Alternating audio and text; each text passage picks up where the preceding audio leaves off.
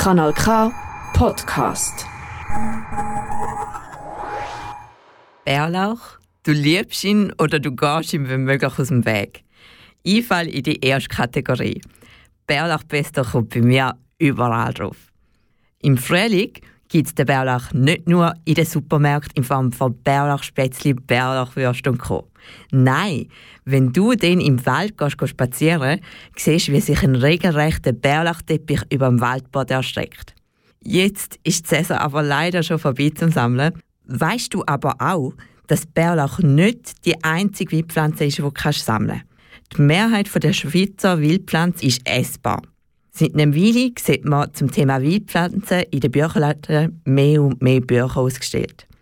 Als ich das gemerkt habe, war meine Neugier geweckt. Interessieren sich viele Leute für Wildpflanzen? Und was ist der Reiz dahinter? Um Antworten auf diese Frage zu bekommen, habe ich mich auf die Suche gemacht. Also, kann man jetzt vom Trend in Sachen Wildpflanzen reden? Evelyn Pfeiffer ist Botanikerin. Als Gartenpädagogin im Botanischen Garten der Uni Zürich gibt sie Kurs und Führungen. Sie sagt, ja, das ist natürlich ein bisschen gefährlich, weil ich bin, wie sagt man, so in der Bubble drin, wo man natürlich sich mit so Leuten umgibt, die das interessiert. Ich unterrichte an verschiedenen Schulen, wo das ein großes Thema ist. Wir bieten das hier im Botanischen Garten an. Es ist ein Interesse da, auf jeden Fall. Ob das jetzt für alle Bevölkerungsschichten gilt, wäre ich vorsichtig. Es ist ein kleiner Kreis, denke ich, von Interessierten. Ob der mehr geworden ist, das wage ich mir nicht genau zu sagen.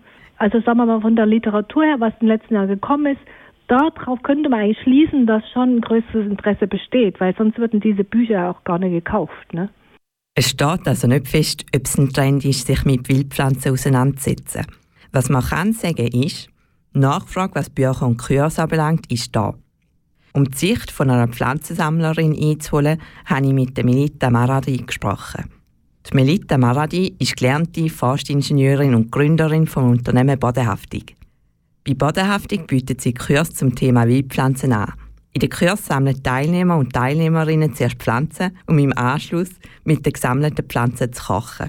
Was hat denn Melita Maradi dazu bewegt, Sammelkurs anzubieten? Ich habe vor vielen, vielen Jahren während der Ausbildung als Forstingenieurin an der ETH sehr viel Botanik gehabt. Also einfach wirklich von Grund aus systematische Botanik. Und nachher äh, habe ich dort gemerkt, dass ich mir wahnsinnig Freude hatte und habe dann dürfen, quasi im Jahr darauf, nachdem wir gelernt haben, habe ich dürfen Studenten führen. Also wir haben so Exkursionen gemacht für die Jüngeren.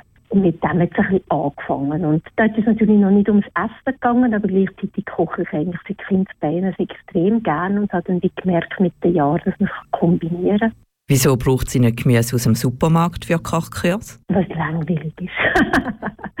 es ist immer das Gleiche. Selbst wenn man auf den Markt geht, irgendwann ist, es, es hat so wenig verschiedene Gemüse. Und ich finde das immer so schade, weil in der Natur hat es so viele Sachen, die man essen kann. Und es hat halt einfach wahnsinnig viele Aromen, die es einfach so nie gibt und, und wo, wir, wo man schon lange vergessen hat. Und es ist wie wenn man Wein degustiert. Das, äh, es, es tut sich einfach wie eine Welt auf. Und man kann wirklich die Pflanze degustieren im wahrsten Sinne vom Wort und entdeckt dann ganz viele Sachen, es einfach sonst in den Gemüse nicht mehr drin hat oder gar nie drin hat.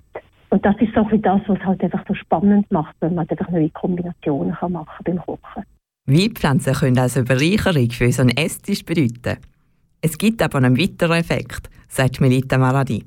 Indem man rausgeht und viel mehr beobachtet, kommt man der Natur auch näher. Die Leute wüssten oft gar nicht, auf was sie achten sollten. Ein Kursbesuch kann darum wie eine Initialzündung sein, um einen anderen Blick auf die Natur zu bekommen. Was sind denn mögliche negative Aspekte vom Wildpflanzensammeln? Wenn die Leute so das Gefühl haben, oh, ich kenne es, und dann grasen sie irgendwie die Halbwiesen ab. Und ich sage halt einfach immer, die Leute nehmen nur so viel, wie ihr wirklich an diesem Tag, in diesem Gericht könnt verwenden und nehmen nicht an einem Ort alles weg. Auch wenn es vielleicht häufige Pflanzen sind, es ist einfach nicht gut für die Natur. Das ist mal so ein bisschen das eine. Dann darf man nie vergessen, dass jeder Quadratmeter Land ja jemandem gehört und dass man einfach übermäßige Gebrauch dürfen ja gar nicht.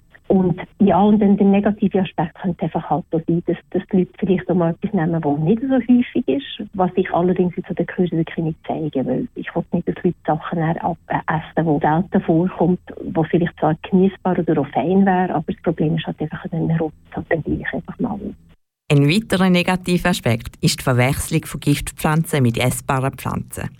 Ohne die genügend Schulung sei es schwer, gewisse Pflanzen voneinander zu unterscheiden.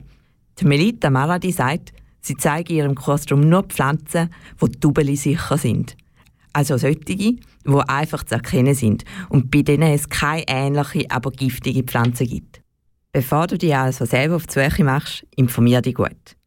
Was jetzt aber, wie die Melita Maradi so schön gesagt hat, Tubeli sicher ist und gerade am Blühen ist, das sind die Holunderblüten. Die duften nicht nur fein, sie machen auch einen feinen Sirup passend für den Sommer. Das ist ein Kanal K Podcast Jederzeit zum Nachhören auf kanalk.ch oder auf deinem Podcast App.